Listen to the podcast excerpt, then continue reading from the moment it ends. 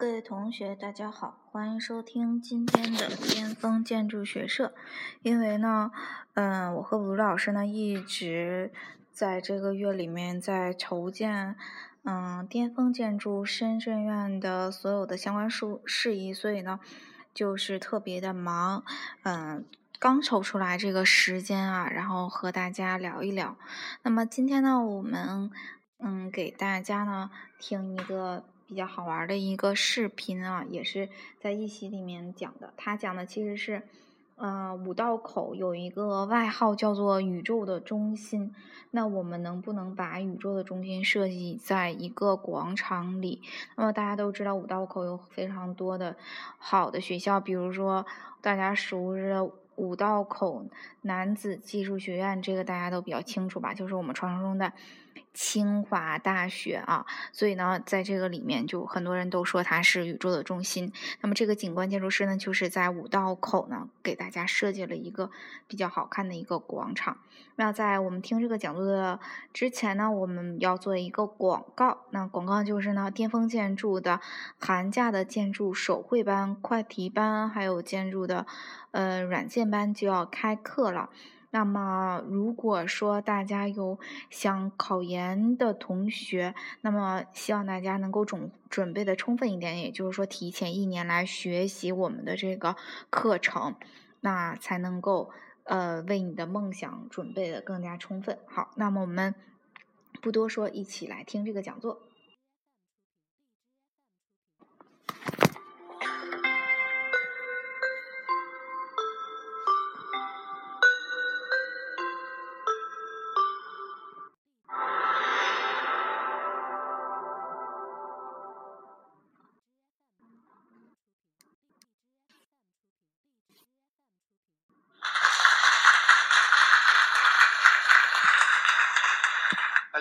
啊，我叫张东啊，来自上海，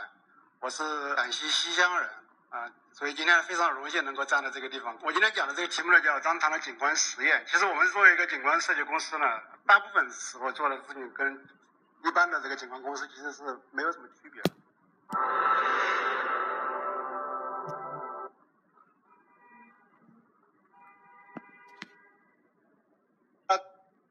我们回回到中国的具体一方面，在生活的这个中国这片土地上，也有了两个孩子，然后经常就是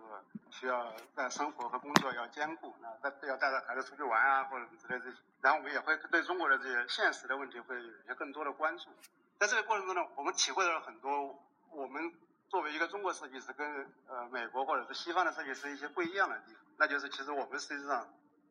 是在为中国的人在做设计啊，然后。我们也会在我们的设计里面呢，把我们感在呃生活中感受到的很多美好的东西呢，能够传达给别的人啊，这是我们做设计的一个初衷。然后这几张图片呢，分别是我们带小孩去玩的。这一张呢是一个很有意思的，当时夫人唐之颖呢正在给孩子讲一个绘本故事，叫《金鱼》，他讲的这个有一只鸟在天上飞，然后说，后来看了有一只大鲸啊。然后村子里面人就赶快出动出去找，说这个鲸到底在什么地方？找了半天呢，一本书最后结束了，发现啊，原来这个金呢是一条湖的样子。当时呢就哎，他就把这个想法呢用到了这个项目上了，在这个项目上面讲了一个关于这个好大一条金鱼的这么一个故事。当然这个项目本身来说，它也是一个一个儿童儿童乐园，今天就不展开讲这个项目。老钟讲第一个项目是 我们在成都麓湖做的一个项目啊。左边这张图片可以看到，这个是一个很大的一个湖面啊。这个湖面其实是一个人造湖。然后呢，这个湖当时他们就是做了很多的这个呃植物的这种净化啊，水生物的这种净化，所以这个水质是非常好的，其实可以直接跳进去游泳的。我们都知道现在整个中国的这个水被污染的是非常非常厉害的啊。这个湖呢，他们大概总共做了有十年时间啊。我当时去看以后就非常的印象深刻啊，觉得很感动，觉得就是有一些呃开发商能够做一些这种就是说真正的改善环境的一些事情。做了以后还在这个呃湖里面呢，就是下面做了一个博物馆，在讲这个关于水生态的这个这个东西。他们当时啊找我们做一个其中的一个儿童乐园啊，我当时就想想起了一个，就是有时候呢我会带孩子讲故事，有时候会讲一些。啊，相对比较偏科普一点的故事会讲这个，比如说关于水是怎么回事呀？因为这个水其实是地球上非常重要的一个一个东西，它会有不同的形态，它会小水滴变成云，呃，然后下雨变成小溪流，然后完了以后汇成湖，然后冬天会变成雪，会变成变成这个冰啊等等这些。后来我想，哎，我们有没有可能把这个故事融入了这个设计里面去？这个它是一个呃一个公园啊，它就是可以去玩的一个公园，但同时呢，就是它也会隐藏着一个关于水的一个故事，关于水的一个一滴水的一个故事在里面。最开始，比如入口的这边会有一个水井啊，这个水井呢，其实我们叫地球之眼。然后呢，这个是一个我们称这个叫跳跳云，是个巨大的一个充气的一个蹦床，很多小朋友可以跑上去玩啊、跳啊什么之类这些啊。然后实际同时呢，也会知道这是一朵很大的一朵云，有云就会下雨啊。这个下旁边有个小广场，这个广场上面呢有几辆这种互动自行车啊。你要踩这个互动自行车的话，这个水就会开始喷起来。你去玩的时候，你再也不用担心说是物业没有开水啊，不好玩了。然后这个水呢，就是喷完了以后汇聚的这个地方就会形成一条小的一条溪流啊，顺着这条溪流，然后会缓缓的流下来。然后这个地方本身来说也是一个消防通道，所以也不能做什么别的东西啊。这个溪流可以看到，我们当时设想的就是会有人会沿沿着这个溪流往下面跑，所以后来看到这个小孩子跑就，觉得跟我们当时设想的很像，很有意思啊。然后这个溪流汇成变成一个池塘啊，池塘里面呢会有一些涌泉，这个涌泉呢可以看到旁边有一个台子，台子上面有一些触控的。就是你去摸到那个触控的那个那个按钮的话，那个对应的这个水就会喷起来，所以它也就就是比常规的水井呢会略微多一点，这么一点一点特殊的地方。然后湖边上呢会有一个用这个雨水呢做的一个可以参与的一个水枪啊。刚才你们可以看到我带小孩去公园里面玩那个水枪呢，还需要自己带个水枪。这边去的话，你可以直接去就可以就可以玩。然后左边这一张照片呢，是我们去滑雪，在别的地方去滑雪的时候，正好那有一个雪坡，小朋友就超级喜欢，然后就在那边玩了有大半天时间，就就玩这个滑坡。后来我们就想，哎，就正好这个项目呢，就有这么一个机会，就把这个雪坡的这个概念呢，做了这一块地形，正好是那个现场的一个高差，然后就把它做在里面。啊，实际上我们的确是太陡了，觉得好可怕。然后，但是呢。想着说是自己做的设计，怎么着咬着牙也要滑下去啊！你看这个很紧张啊，从这边滑下去啊。但实际上其实并不是那么的可怕，因为其实我们就是做了很多计算啊，很多测试。然后这个是一滴水啊，是一个小的一个亭子啊，水边的一个亭子，它就像是个雕塑，但是又是个亭子，可以做应用玩。下面这几个小水滴，每一个小水滴都是会坐在上面可以晃来晃去的，它会反射的这个上面这个反光，其实很好玩。啊然后这是一个漩涡的滑梯，是一个水的一个形态。然后这个是一个像是一个峡谷啊，冰川峡谷。你从里面走过的时候呢，会有一个感应的一些小装置，它会听到这个水叮叮咚咚的这种水的这种响声。其实我们刚才做的呃这个紫石公园里面的一些比较有意思的一些点啊，这这些点之所以能够实现呢，其实很大的原因是什么呢？就是我们其实有一个艺术工作室，作为常规的一个景观呃景观项目，作为设计师，你画完图以后，然后就会。把图纸交给施工队，让施工队去做啊。然后我们是不参与这个真正的制作的。但是呢，经常会遇到一些问题，就是我们做了一个东西呢，施工队说：“哎呀，你这个东西太复杂了，我做不了。”那个比如说一些这种互动自行车，他说这个东西我不会做，没办法。后来我们就做了艺术工作室，有一个两千平方的一个工厂，然后自己来做这些事情啊。然后。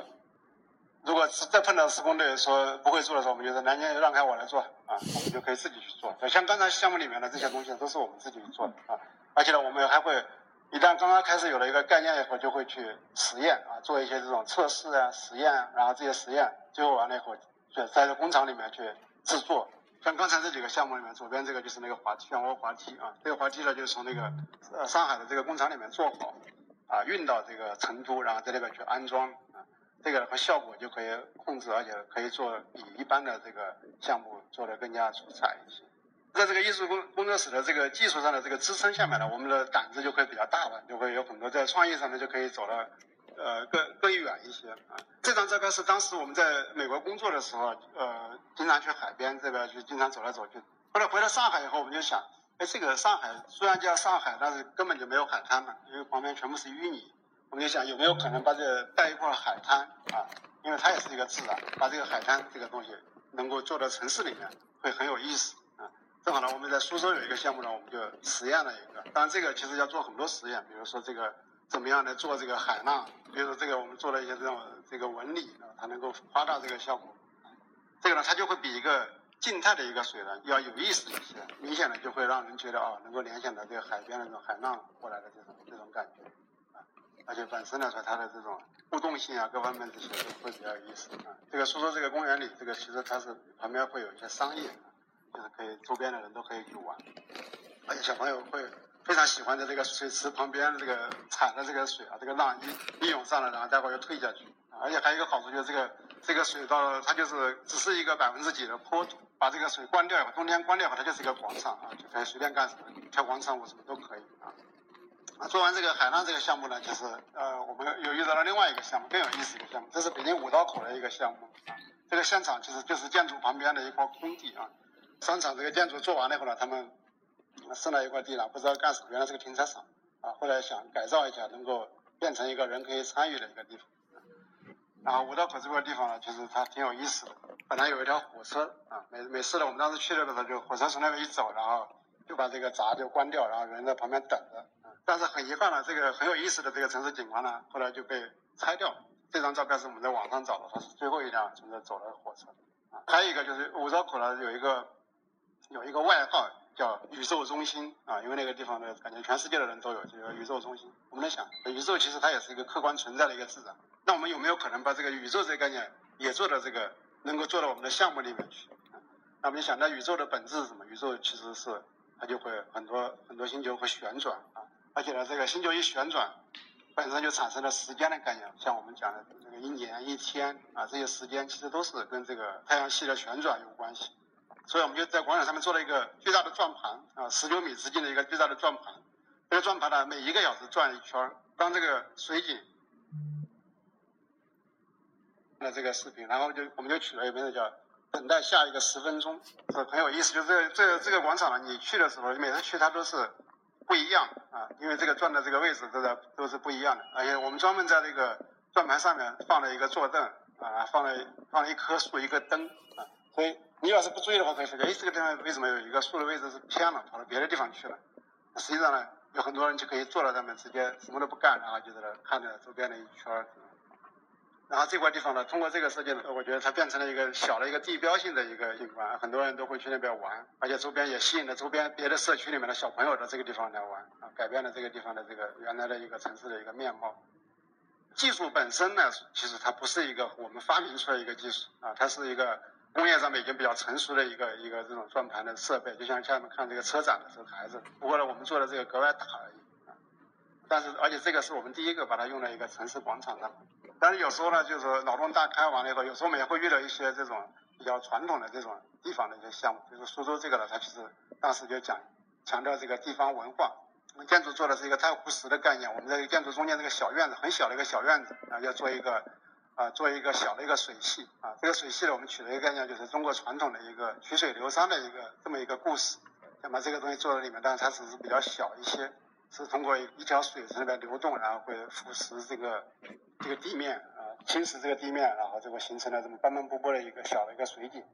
做完这个右边这个图以后，当时其实大家都很满意的施呃施工图都开始画了。然后过去一看，我觉得这个好像呃，如果是按照这个做的话，当然可能效果也会很好。但是呢，它有个问题就是可能会呃在施工队的做的这个下面可能会质量会有一些不是很能保证啊，而且可能会做做错很多地方。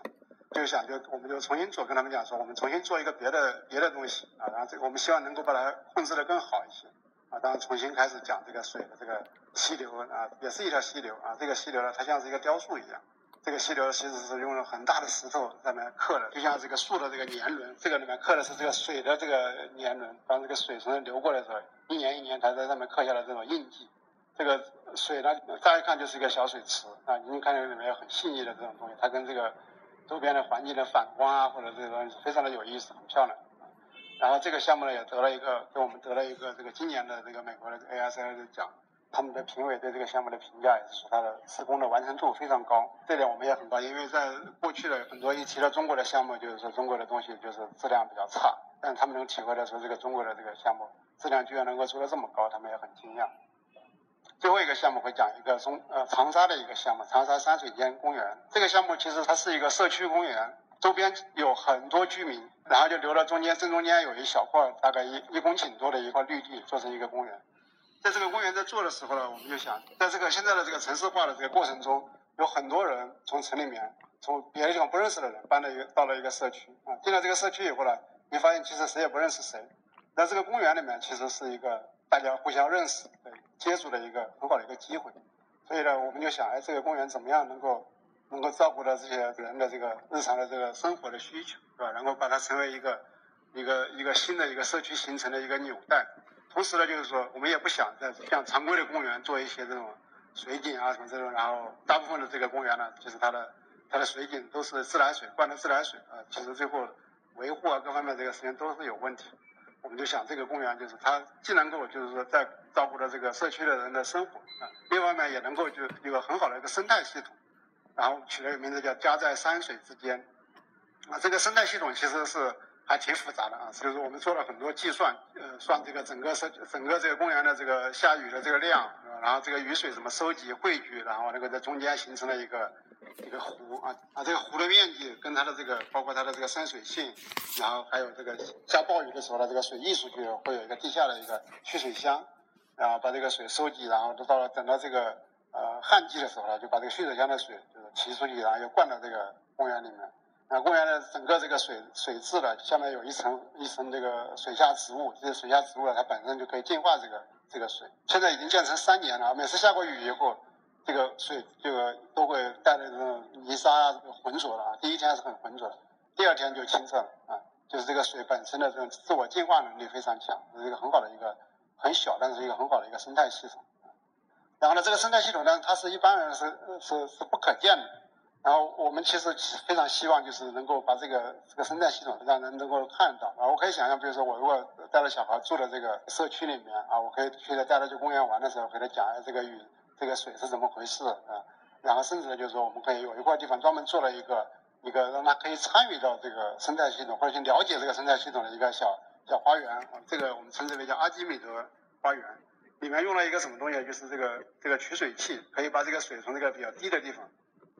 提到一个比较高的地方去，然后呢，它会在在这个高的地方流圈，然后流到这个呃植物区，然后再又回到这里面去。在这个过程中，这个水质本身也会得到更进一步的净化。做了两个取水器，这两个取水器呢也是我们工厂自己做的，有一个凸面镜，一个弯面镜。小朋友从那过的时候就会就会走过去说：“哎，这是什么东西？”一转发现啊，可以把下面的水就流上来。